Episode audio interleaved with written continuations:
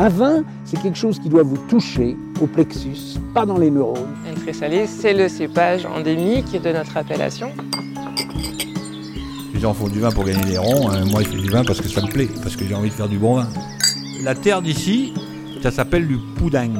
Aujourd'hui, la biodynamie est une recette, euh, un drapeau. En fait, c'est une démarche. Mediavino Pro, le podcast vin qui va plus loin.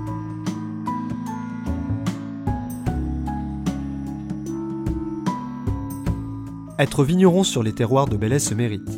Si l'appellation peut se targuer d'être la seule située au cœur d'une grande métropole, décider d'y créer un nouveau domaine relève du pari fou. C'est celui que se sont pourtant lancés Céline et Vincent Dauby avec le domaine de Vinceline. Nous les avons rencontrés cet été au cœur de leur vigne panoramique, sur les hauteurs de Nice. Le domaine de Vinceline, la possibilité d'une vigne. Je suis au, au domaine Vinceline, en compagnie de Céline et Vincent qui ont euh, créé ce domaine de toutes pièces. Euh, Est-ce que vous pouvez nous expliquer un petit peu la genèse de ce domaine et par quelles étapes vous êtes passé pour euh, devenir vigneron à Belley? Par le hasard, d'une manière générale, comme, comme souvent. Je ne suis pas du tout issu du milieu agricole. Le hasard a fait que, euh, ne voulant pas travailler dans les bureaux et autres, et que j'aimais bien la nature, je suis allé au lycée agricole pour faire à Antibes, pour faire une seconde agricole et par la suite au départ, parce qu'on a toujours euh, une, prépa pour faire ingénieur et euh, par la suite éventuellement pour travailler pour les eaux et forêts. Le hasard a voulu que non.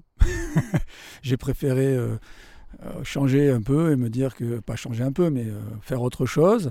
hein, Parce que bah, sur place, euh, j'ai fait la connaissance d'un copain et que euh, c'est pareil, lui, ses parents commençaient à monter un domaine viticole sur Belley, domaine qui n'existe plus maintenant. Et par là, ben, j'ai commencé à prendre le vin d'une autre manière que euh, uniquement un mélange hydroalcoolique qu'on boit euh, à table à plusieurs en se faisant plaisir. Mais de savoir que ben, euh, un domaine euh, où faire du vin, c'est pas euh, c'est pas si facile que ça. C'est ça demande beaucoup d'exigences. Trouver euh, la bonne adéquation cépage, terroir et appellation, si on fait de l'appellation, ou zone de, de- production que l'on fait. Et puis, une fois qu'on a réussi un peu à maîtriser ce genre de choses, arriver à maîtriser les fermentations, etc., etc., et trouver le meilleur, le meilleur de, de l'appellation ou de la zone viticole dans laquelle on travaille avec les cépages que l'on fait. Alors ça remonte à quand justement cette, euh, entre guillemets, cette révélation vin un petit peu pour vous qui n'étiez pas euh, destiné à devenir vigneron sur le papier en tout cas? Ça arrivait assez tôt, je l'avoue, puisque j'avais euh, j'avais 16 ans, j'en ai 50 maintenant. Ça entretient euh, la vigne. hein. si vous le dites. Ça use un peu des fois. Après, par la suite, euh, le vin, ça m'a bien plu. Je dis, bah, pourquoi pas, on va changer. euh, et par la suite, j'ai fait un, BTS viticulture œnologie à Montpellier. Et par la suite, après, j'ai commencé à faire un peu mes, mes armes à droite, à gauche. En, Alsace, en Côte d'Aix, en Côte de Provence, en, Sur des domaines en particulier? Oui, qui existe, qui existe encore ou qui n'existe plus, mais euh, voilà, c'était plus euh, de l'expérience. Et après, je suis revenu euh, sur Belley en, en 98, 99, et on a créé notre domaine avec Céline en 2006. Céline qui est juste à côté et qui me disait tout à l'heure en aparté que elle n'est pas sur le papier elle aussi vigneronne, même si au-delà d'un autre métier qu'elle exerce, elle s'est formée aussi à la viticulture. Vous pouvez nous en dire euh, deux mots, euh, Céline, là-dessus?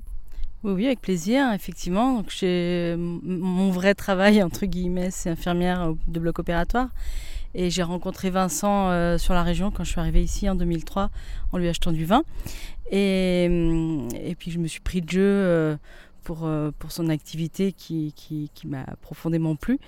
Euh, j'ai fait le même euh, cheminement que lui avec un peu de décalage, mais effectivement j'étais comme lui au départ le, plaisir du vin et du consommateur. Et là, je suis passée un petit peu de l'autre côté en découvrant qu'il y avait autre chose avant de, de consommer le vin. Il y avait tout un travail en amont et, et je suis un peu tombée dedans Euh, voilà, donc ça, ça m'a énormément plu. effectivement, au cours de ma carrière professionnelle, j'ai, euh, sans, lâcher mon activité initiale, j'ai voulu approfondir un peu la question. Et donc, je suis allée moi aussi me former au lycée agricole d'Antibes, quelques années après mon mari, euh, en, passant le, ce qu'on appelle le BPREA, c'est-à-dire brevet professionnel de responsable d'exploitation, qui est un équivalent bac en fait, voilà, pour de la reconversion professionnelle. Et en réalité, je me suis jamais vraiment, euh, j'ai jamais vraiment finalisé mon installation agricole, puisqu'au départ, c'est ce que je voulais faire. Je voulais euh, garder mon activité d'infirmière, euh, tout en levant un petit peu le pied, de manière à pouvoir m'investir pleinement et officiellement avec Vincent. Et en réalité, il y a des aspects financiers qui nous avaient un petit peu échappé et qui m'en ont, qui, ont freiné le, projet. Donc, je reste à ses côtés pour la commercialisation, pour l'accompagner un peu dans la démarche administrative et, et toutes les démarches euh, de bureau qui sont un peu plus fastidieuses que d'aller travailler la vigne euh, sur le terrain, mais qui sont nécessaires. Donc aujourd'hui, c'est vraiment un, c'est un domaine à deux, en fait, euh, le domaine Vinceline. Oui, mais de toute façon, c'est, souvent comme ça, parce que les, domaines, surtout sur les petits domaines familiaux comme ça, si les, toutes les personnes ne, sont pas, ne veulent pas s'impliquer dedans, en général, ça, c'est plus, compliqué. C'est même d'ailleurs, en réalité, euh, Vincent a utilisé le bon terme, c'est même pas tout à fait à deux, c'est à quatre, parce que euh, on s'est rencontrés en 2003, euh, on a acheté le terrain sur lequel nous sommes en 2005, et on a eu notre fille aînée en 2007, l'année de nos premières plantations de 2008, pardon, autant pour moi. 2008. Et l'année de nos premières plantations des folles noires, c'était 2007. Donc on a tout fait. Euh, elles, font partie intégrante du projet en fait. Hein. Et euh, elles travaillent avec nous, elles participent aux vendanges, euh, elles conduisent le tracteur. Enfin voilà, elles sont présentes à, tout, à, toutes les échelles. Eh ben, parlons-en un petit peu là. Vous évoquiez il y a une minute le, les vignes qui ont été plantées, des vignes de, de folles noires. Est-ce qu'on va peut-être marcher un petit peu dans, vos vignes aussi pour euh, que vous nous présentiez un petit peu le, le, décorum qui est assez euh, majestueux Est-ce que vous pouvez nous décrire un petit peu là ce qu'on ce qu'on aperçoit autour de nous euh, si on regarde à 360 Alors si on regarde à 360, alors le domaine est sur un sommet de colline sur Nice-Ouest. Je peux vous assurer que c'est vraiment une colline parce que pour y arriver en voiture, il y a des lacets, on se croirait à faire le tour malais. Hein c'est voilà, sur euh, Nice-Ouest, ou plutôt le nord-ouest de, de, Nice, avec euh, en bas le, le, fleuve Var euh, qui passe, qui, était, qui est la frontière de la, de la, de la ville de Nice. Qu'on aperçoit un tout petit peu en contrebas, là il y a des vignes, et juste derrière on voit, on voit un petit filet d'eau, il n'est pas très haut actuellement le Var. Hein.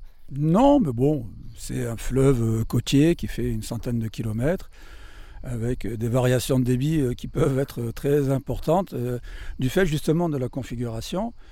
Alors nous on est sur un sommet de colline, donc en gros on a euh, une vue à 360 avec un côté principal qui va être effectivement vers le nord-ouest, avec qui regarde la vallée du Var, avec complètement au nord tout le, tout le Mercantour et le Haut Mercantour, avec des, des sommets à 3002, 3005 et complètement à l'opposé, en plein sud, avec euh, l'embouchure du Var et l'aéroport et la mer, de, la mer Méditerranée, et au, loin en voyant même le, cap d'Antibes.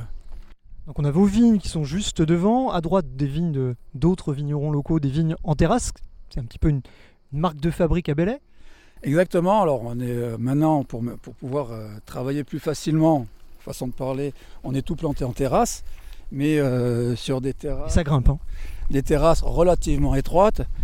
Moi, par exemple, mais, plus larges, dessus, j'arrive à y mettre euh, quatre rangs de vignes, et encore, euh, on passe pas de partout, avec 1m50 entre chaque rang. Et tout ça, on passe tout ça.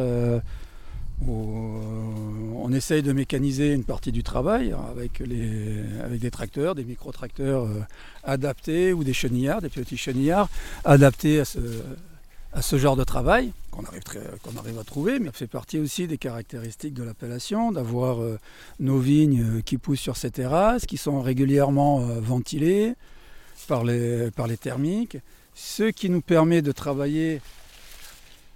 Vous pouvez nous expliquer ce que vous faites tout simplement en même temps qu'on, discute ben, je suis, Comme tout le monde, dès que je rentre dans mes vignes, je les regarde, je les tripote, je range un sarment, voilà, c'est comme ça.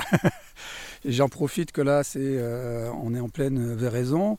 Donc au passage, j'en profite aussi pour regarder l'évolution du raisin. Sur la folle noire et sur les rouges, bah, au départ, les raisins ils sont verts et opaques. Et au fur et à mesure, avec le temps, ils commencent à changer de couleur et à devenir rouges et à commencer vraiment leur maturité et leur mûrissement pour euh,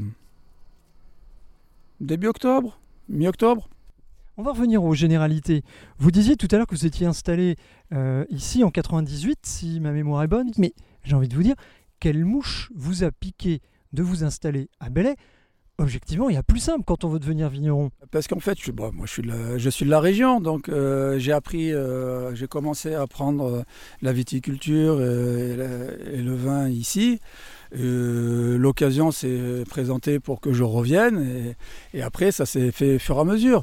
Après, ben, c'est les aléas de la vie. Hein. Ah bah tiens, il y a un terrain qui m'intéresse, je l'achète, je vais faire de la vigne, et puis euh, pourquoi pas, euh, j'ai pas le choix, je me lance et je fais mon propre euh, petit domaine, et puis on, avance comme ça, mais c'est pas, pas écrit noir sur blanc, voilà, tu vas commencer, dans 10 ans tu vas faire ton domaine, non, c'est les opportunités, les aléas qui font qu'on on arrive comme ça. J'ai l'impression que c'est veut rajouter quelque chose. En fait, ce qui s'est passé, c'est que, comme Vincent l'expliquait, il a fait la connaissance d'un camarade au lycée agricole avec qui il a bien sympathisé et dont les parents étaient en train d'installer un domaine ici. Et c'est grâce à cette, euh, par ce biais-là qu'il est rentré pleinement dans la vigne. Et effectivement, quand ils ont eu besoin d'un coup de main, euh, Vincent ayant fini son BTS, ayant euh, fait quelques expériences de droite et de gauche, ils l'ont sollicité pour revenir sur, sur, sur. Et comme il le dit, il était de la région, donc il y avait un côté sympa et confortable pour lui de revenir ici. Et puis après, bah, comme, on s'est rencontrés, on a eu envie de, de, voler par nos propres ailes, entre guillemets. Donc euh, voilà, ça s'est fait effectivement, comme il dit, par les hasards de la vie. Mais pour vous, il n'y avait pas de d'autres possibilités que de vous installer ici? C'était ici ou nulle part ailleurs? Bah, euh, ça a été ici parce que ça s'est, ça s'est trouvé comme ça.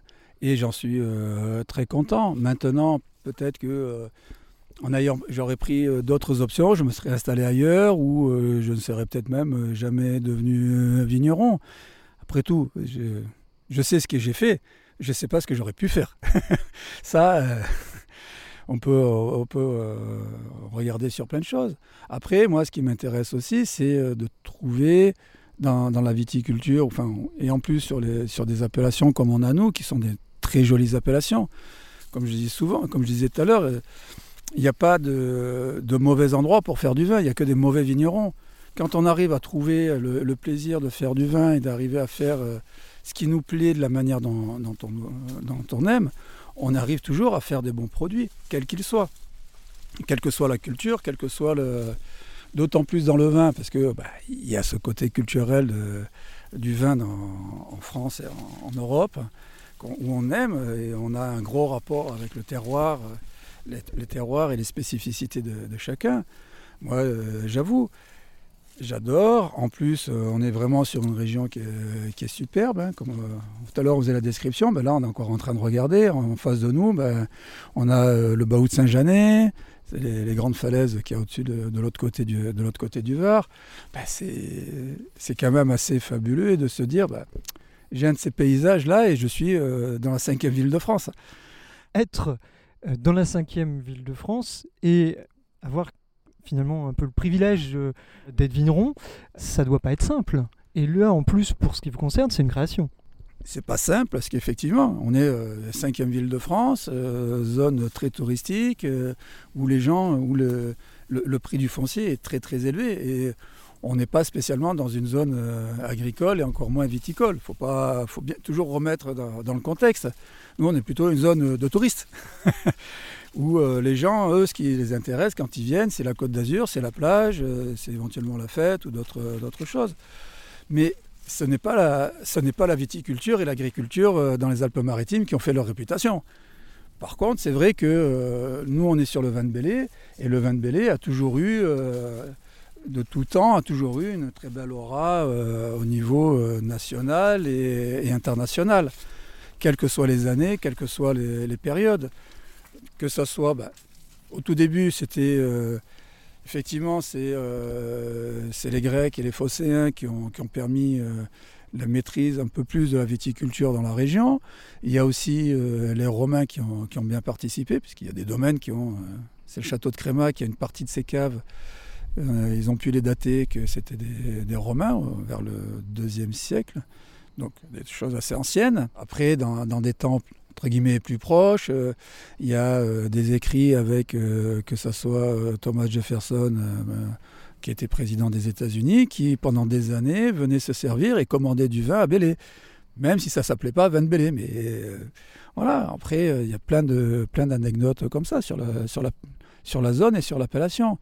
Ensuite. euh, c'est aussi l'évolution de- des temps qui font qu'on est là, on augmente, on essaye de faire au mieux par tous les niveaux, où notre but euh, de vigneron, quel qu'il soit le domaine, c'est d'exprimer au mieux les caractéristiques de l'appellation et, d'être, entre guillemets, au plus propre et au plus proche de ce qu'on veut faire.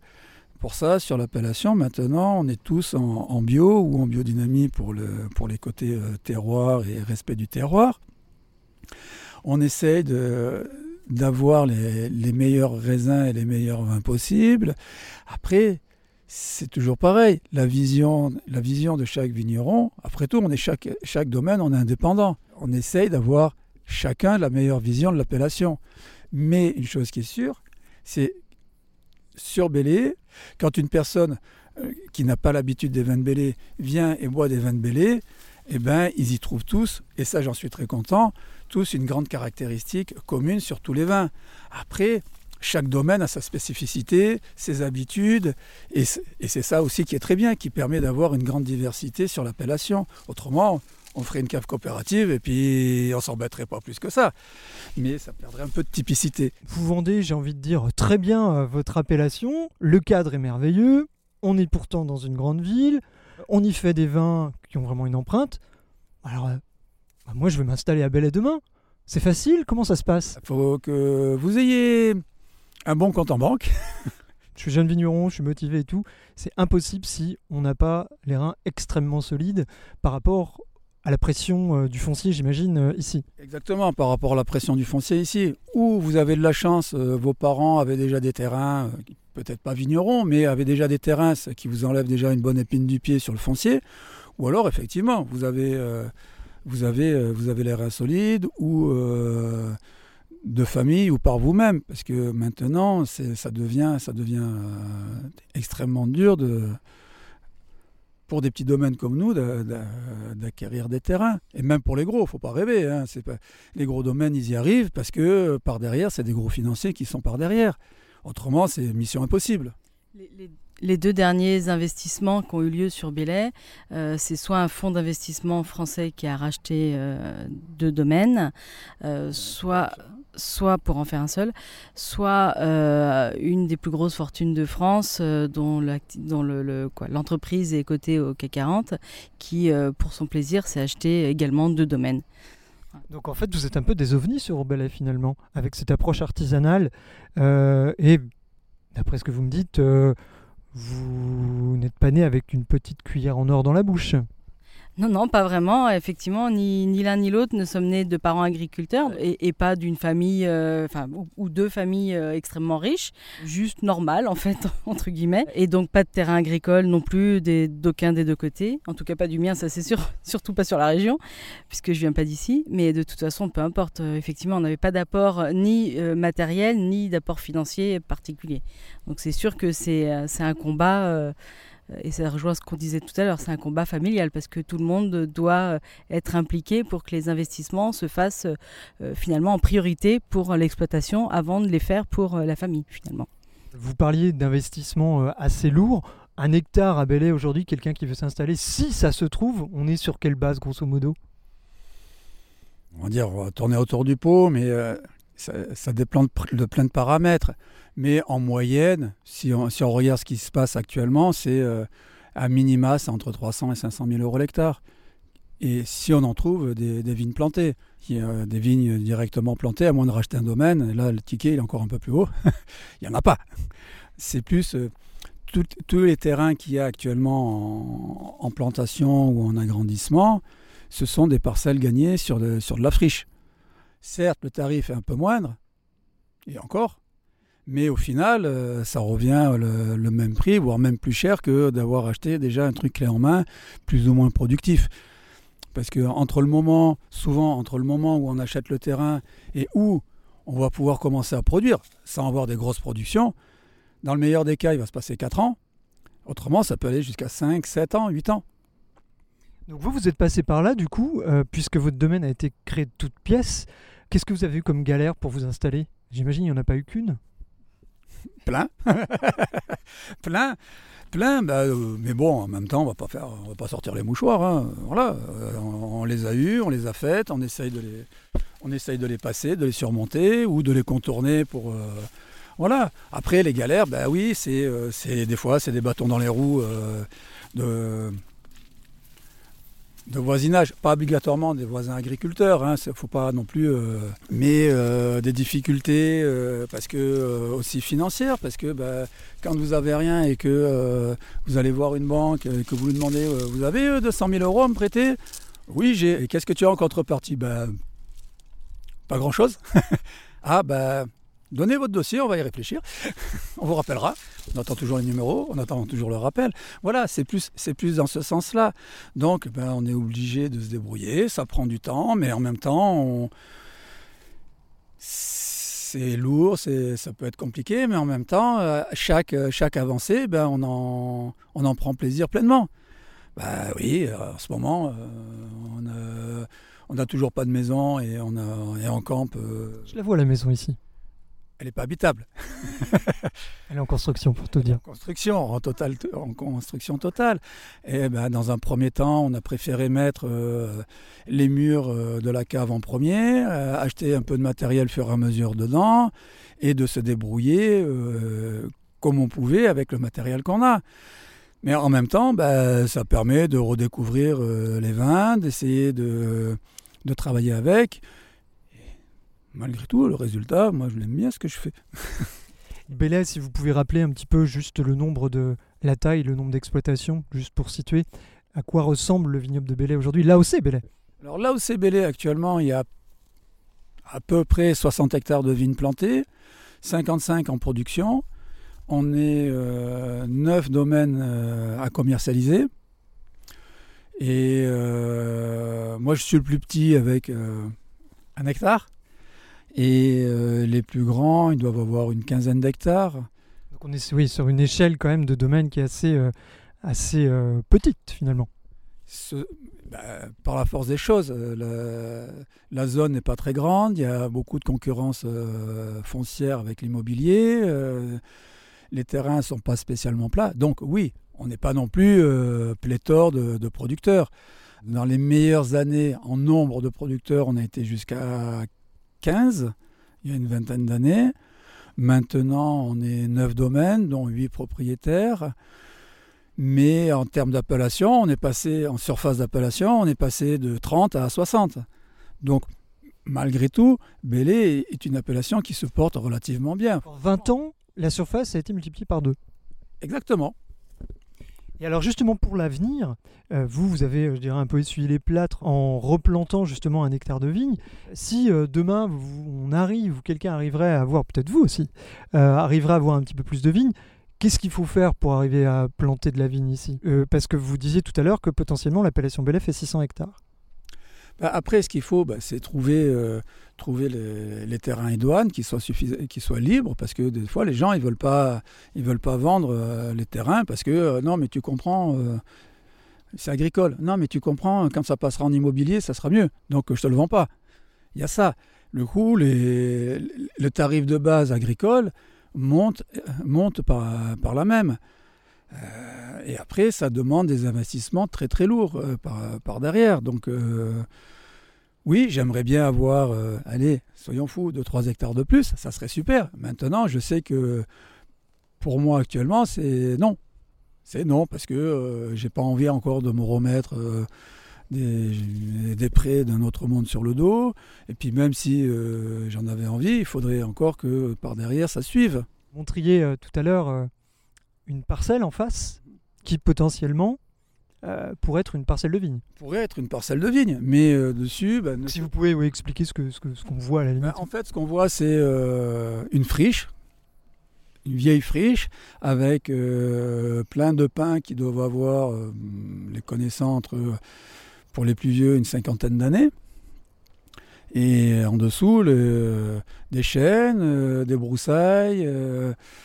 Bon, bah, rien que ça, à, à remettre au propre et à débroussailler, déjà, euh, il y a du travail. Et puis après, il faut faire, euh, faut faire du, du terrassement assez lourd pour pouvoir le- venir les travailler. Ne serait-ce que des petites planches euh, de 3-4 mètres de large pour y mettre de rangs de vigne dessus. Parce que la particularité quand même de Bélès, c'est qu'il y a beaucoup de vignes en terrasse. Quasiment toute la to- totalité est en terrasse. Bah, parce que aussi, on nous a euh, repoussé sur les, flancs de collines. Avec euh, l'urbanisme euh, galopant des, des grandes villes et des métropoles, bah, on nous a repoussé sur les flancs. Parce que euh, les chemins et les routes passent en général sur les sommets de collines. Les sommets de collines sont les plus plats. Eh ben, on commence à mettre des maisons là. Donc les agriculteurs et autres, on les repousse un peu plus dans les talus où on mettra les maisons je ne sais pas quand. La mairie de, de Nice ou je sais pas le département ou autre, est-ce que on préempte des terres Ça se fait euh, dans certains endroits. Est-ce que c'est encore très loin euh, euh, C'est pas quelque chose qu'on mettra dans un projet municipal par exemple? Je ne pense pas que ça soit dans leur priorité de mettre, euh, de préempter des terrains pour les mettre à disposition, de, de faire des réserves foncières pour les agriculteurs. Ils en font à quelques endroits euh, dans la plaine euh, ou euh, plus haut sur la métropole, mais sur les, grosses agglomérations, non. Inversement, ils essayent malgré tout de protéger un minima en mettant des restrictions de plus en plus importantes au niveau construction sur les zones agricoles.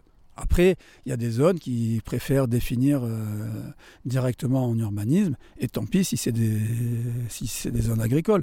Et ils vont nous dire non, non, mais on vous fait des réserves à d'autres endroits. Oui, mais là-bas, je ne peux pas les cultiver, ça ne me sert à rien. Ben, pour le moment, la mairie nous, suit et nous aide sur certains versants, et tant mieux pour eux, et tant mieux pour nous, que ce soit en termes de de- d'en parler, de développement, on va dire, journalistique, communication. Mais euh, après, d'aide euh, directe sur le terrain en faisant des, réserves foncières, c'est pas encore d'actualité. Est-ce que ce serait pas la priorité finalement? Oui, ça serait bien. Maintenant, euh, je ne suis pas à la place de la mairie, je ne connais pas leurs réserves foncières et c'est toujours pareil. Euh, nous, on représente euh, 10 vignerons, euh, dans le meilleur, enfin 10 vignerons, non, même pas, je me suis trompé, 8 vignerons. Est-ce que euh, leur priorité est de euh, à ce qu'on soit une, une grande appellation euh, en surface avec plein de vignerons et que ça soit agricole? Le problème, c'est que plus le temps avance, plus c'est compliqué parce que c'est extrêmement morcelé et que ça se fait pas comme ça en deux, en deux temps, trois mouvements. Vous croyez malgré tout à l'avenir de ce vignoble? Malgré toutes les difficultés pour s'installer, le coût prohibitif pour acheter de la terre, vous lui voyez malgré tout un avenir radieux? Bah, J'aimerais bien, en tout cas, je le fais dans ce sens-là. J'essaye pas de me dire ah, comment ça sera dans 100 ans. J'essaye déjà de voir comment ça sera euh, pour les vendanges prochaines. de voir, moi, à titre personnel, déjà l'évolution que je peux avoir sur mon domaine. Parce que ben, il est évident que euh, en fonction des sur les différents domaines où j'ai travaillé, les différentes formes dans lesquelles j'ai travaillé, ben, au fur et à mesure, je me fais mon expérience et mes envies à moi. Donc là, actuellement, c'est vrai que euh, on en parle, euh, j'en ai parlé un peu vaguement tout à l'heure. Sur Bélé, on est tous en bio ou en biodynamie, mais ça, c'est très bien. Mais après, il y a la manière dont on travaille aussi les vins. Euh, sans être euh, un extrémiste euh, vin nature ou vin euh, autre, mais il y a tellement de moyens et de voir et d'essayer pour en tirer le maximum que chacun va trouver sur l'expression de, ce que chacun va, trouver l'expression d'un terroir, que déjà, rien que ça, ça, ça occupe. hein. Entre les moments où, comme je dis souvent, je suis sorti de l'école en 92, je sais faire du vin, et euh, 30 ans plus tard, je fais un mélange hydroalcoolique plus ou moins consommable. Eh ben parlons-en, il est peut-être temps d'aller le goûter, votre mélange hydroalcoolique. plus ou moins consommable. Bon, apparemment, il est consommable. Soyons francs. On va les goûter. Donc on, on remonte euh, dans les vignes de, de Folle-Noire, toujours. Et on va aller rejoindre donc la, la cave de Céline et Vincent, qui est donc la, la première pierre de leur maison. Ils ont commencé par la cave. C'est pas mal ça comme approche. Bah, elle est sous la maison. J'ai une maison sur pilotis, c'est. Ça le fait.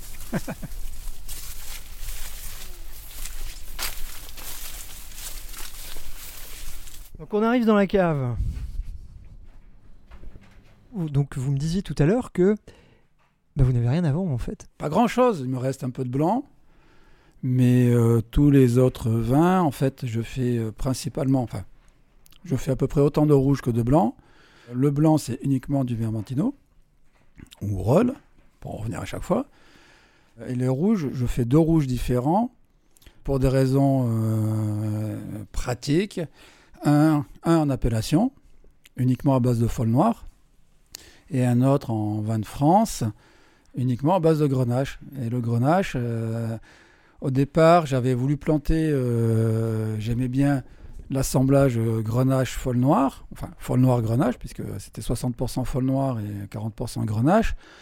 Et comme on a un petit domaine et qu'on a planté fur et à mesure, euh, j'ai commencé par planter la folle noire. Donc la folle noire est arrivée en production avant le grenache. Et au final, j'avais déjà fait sur d'autres domaines que de la folle noire, ça me plaisait bien. Là, j'ai tout de suite recommencé à faire que de la folle noire, ça me plaisait bien aussi. Mais c'est entre guillemets trop tard, j'avais déjà planté du grenache. J'allais pas arracher et replanter. Donc j'ai continué à faire du 100% folle noire d'un côté, en appellation, et de l'autre, bah, je me suis dit, bah, hum, je vais faire un vin euh, autre euh, qui ressemble pas du tout à du vin d'appellation, et je vais le faire avec mon 100% grenache. Voilà. Donc, il n'est pas en appellation uniquement pour des raisons techniques de, de vin. Voilà. Et alors là, on goûte par contre Donc là, on, on un goûte. vin qui est en appellation pour le coup. Voilà, là c'est le blanc, le rôle en appellation. Il n'y a que ça, hein, que du rôle d'appellation. Alors, bah, comme je disais tout à l'heure, les techniques euh, sont euh, diffèrent en, en fonction de, Un autre. diffèrent en fonction des, des personnes. J'ai beaucoup, euh, j'ai travaillé, je sortais de l'école, j'ai fait pendant des années, j'ai fait des vins à l'époque dits techniques avec euh, l'artillerie lourde, on va dire. Euh, macération pelliculaire à froid sous CO2, euh, pressurage pneumatique, euh, débourbage qui allait bien, euh, tout- le tout bien au froid et euh, les petites levures euh, du marché euh, qui respectaient bien les côtés variétals du cépage. Mais bon, c'était il y a, voilà, comme je dis, il y a 20, 30 ans et ça se faisait pas trop. Et là, on n'est pas du tout sur ce registre-là. On est sur quelque chose de beaucoup plus pur, Et quand, euh, visiblement. Et quand j'ai fait mon... Bon, déjà, ça m'avait travaillé un petit peu hein, avec le temps. On évolue, on recherche, euh, pourquoi on ne peut pas faire ça et pourquoi on n'essayerait pas de faire comme ceci. Et puis, euh, et quand en 2006, quand on a eu nos petits domaines à nous, je dis, bah, je voudrais faire le vin le plus simple possible. Et c'est là que les ennuis ont commencé. Parce que, ben, au final, pour avoir le vin le plus simple possible, eh ben, vous rajoutez plus, euh, vous rajoutez plus aucun produit dedans ou le, le minimum. Donc, euh, on va dire en termes techniques, euh, plus de caséine, plus de bentonite, plus d'enzymes de clarification, plus de, Tout ce qu'on ne dit jamais sur la façon dont on élabore le vin. voilà, que du raisin. Ah, ben voilà, là, ça devient un peu plus, un peu plus amusant parce que ben, pas de rattrapage, pas de, on peut pas se dire ah bah tiens, euh, il est un peu oxydé, bah tiens, j'y mets un peu de caséine pour euh, pour désoxyder. Ah bah tiens, il est pas très stable, on va mettre un peu de bentonite. Et puis ben, pour les fermentations, ça a été euh, levure naturelle euh, dès 2012, puisqu'au début j'avais pas de cave et c'était un autre vigneron qui m'a accueilli pendant plusieurs années, très gentiment. Puis bon, bah, au bout d'un moment, ne peut plus vivre ensemble, ce qui est normal. hein. Euh, C'était euh, du temporaire, on ne va pas s'installer euh, chez les gens comme ça en permanence. Et 2012, quand on a construit la cave, bah, dès septembre, on a vinifié dedans. bah, Il n'y avait pas de porte, il n'y avait pas de fenêtre, il y avait euh, un peu d'électricité. Et puis voilà, roule, euh, comme on dit, roule ma poule. Et donc là, on est sur un 100% Roll ou Vermentino, hein, comme euh, les deux noms du, du Roll. Prime abord, il y a- je lui trouve un côté très joyeux à ce. Un côté très joyeux dans, au-delà des, arômes où on peut en parler pendant des heures avec euh, tout ce qu'on peut dire ou ne pas dire autour des arômes. Mais je trouve qu'il y a, oui, il y a- quelque chose de très aromatique quand même. Il y a un côté presque, je dirais presque muscaté dans, dans, le nez de ce vin. Une bouche qui est très tendue, une belle tension, une belle salinité en fin de bouche. Et un ancrage presque marin dans, dans ce vin. On voit la mer de chez vous en même temps. Est-ce que cette approche, vous la partagez? Euh, oui, tout à fait, sans, sans aucun problème. Et c'est ça aussi, euh, ça fait partie aussi justement de la palette aromatique euh, de Bélé sur les blancs, cette salinité, cette... comme on expliquait tout à l'heure avec les, variations de, température, c'est justement ça, en faisant très attention, en surveillant bien ces raisins, qu'on arrive à avoir cette, euh, cette tension, cette, cette jolie acidité. Et pourtant, ben voilà, on est vraiment dans, dans le sud, euh, on a des grosses chaleurs, on a... eh Ben voilà, c'est là aussi l'intérêt d'une appellation, c'est d'aller la, chercher euh, dans, ses, euh, dans ses bases, dans ses origines, jusqu'où on peut aller dans les retranchements de, l'appellation. J'aime être en appellation pour euh, le cadre que ça apporte, parce qu'en plus, Bélé, c'est une très belle appellation, ça permet plein de choses. Et en même temps, d'aller euh, le plus loin possible dans, les retranchements de l'appellation. Là, je suis très content sur ce type de vin blanc que je, que je fais cette année. C'est un petit peu pas ce que je recherchais, c'est pas, c'est pas, mais c'est ça que j'imagine un peu dans, dans, dans mon schéma de, de vin, plus que euh, d'autres vins beaucoup, qui sont très très bons aussi, mais qui sont plus sur un autre versant, un peu plus technologique, un peu plus technique. L'un n'empêche pas l'autre, mais c'est plus cette approche-là qui m'in- qui m'intéresse. Donc on est sur des levures indigènes, pas d'intrants euh, œnologiques, euh, à part peut-être un peu de soufre à la mise ou... Un peu de soufre euh, quand, euh, à la vendange et à la mise.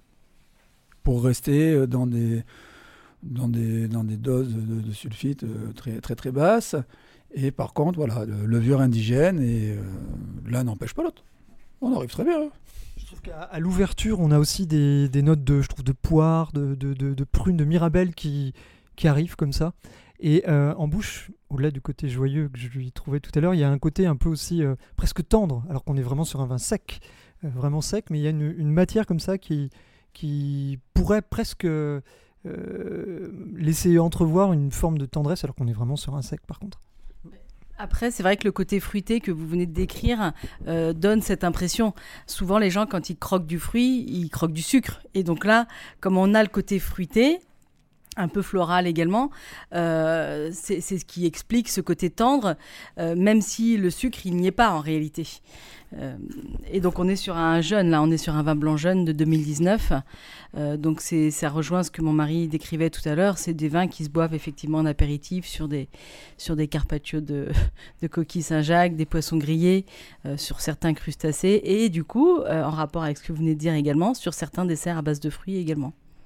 Il y a une belle petite tension finale là qui vous claque un peu là au palais, mais qui, qui, qui est bienvenue, qui, euh, qui rafraîchit, qui donne une, une allonge au vin, qui donne une dynamique et, euh, que je trouve euh, euh, très intéressante. Merci, c'est bien. J'aime bien aussi entendre les, les, les- discussions et les, les commentaires de, de- Nous prenez pas mal, hein, qui ne sont pas habitués à l'appellation, parce que nous, on, on est vignerons, on, on reste en général focalisé sur certaines choses, ou alors on va chercher... on a bien enregistré les qualités intrinsèques du vin, mais on a toujours tendance à rechercher euh, la petite bête, le petit défaut qui fait que non, ça, ça va pas, ça, ça. Et entendre euh, des commentaires par une autre personne, c'est toujours aussi très bien et très constructif. Ça nous permet. Ce qu'on dit euh, d'ailleurs à nos clients souvent, euh, en particulier aux clients professionnels qui, contrairement à nous, euh, ont, ont l'habitude de goûter euh, plein plein de choses variées. Nous, on est content quand ils nous font part de leur retour, quel qu'il soit. Si c'est positif, bah, on est d'autant plus content parce que ça valorise notre travail. Si de temps en temps il y a des, des petits retours à faire, bah, on, on aime, on aime le savoir pour pouvoir essayer de rectifier le tir et d'améliorer de manière avancée. En fait, on s'aperçoit que même avant même de le consommer, on est déjà dans un produit de partage en fait, parce que chacun donne son ressenti et il y a de l'échange dès le début finalement. Objectivement, vos vins, c'est pas facile de les trouver. Non, non, effectivement. Donc là, sur le vin que vous venez de goûter, on a sorti euh, cette année à peu près 1000 bouteilles. Et donc, euh, bah, avec le temps, au départ, au départ, quand on s'est installé, on, commercialisait essentiellement euh, auprès de particuliers. Et puis, bah, Vincent étant sur euh, Belay depuis quand même assez longtemps, il était malgré tout connu par quelques professionnels.